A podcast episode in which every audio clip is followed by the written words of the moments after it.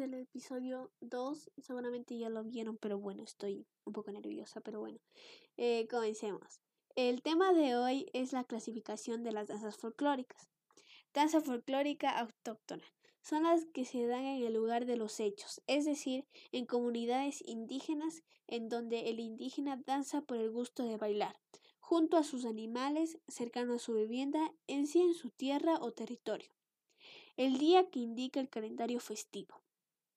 Danza folclórica autóctona de proyección. Son aquellas en las que los indígenas salen a bailar en, las parroquias o en las cabeceras cantonales. Las fechas de estas varían. Un ejemplo de esto lo tenemos en el Corpus Christi. Se denomina de proyección ya que el indígena sale a bailar fuera de su comunidad en un medio que no le corresponde. Danza folclórica de consumo. Se la denomina de consumo porque su principal objetivo es el dinero. Por lo general lo realizan grupos humanos que no tienen propósitos claros, conocimientos culturales ni procesos formativos tanto en lo artístico como en lo cultural.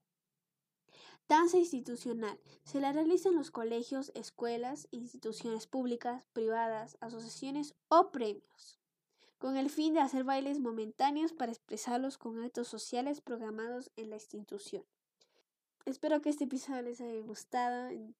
Entonces nos vemos en el siguiente episodio.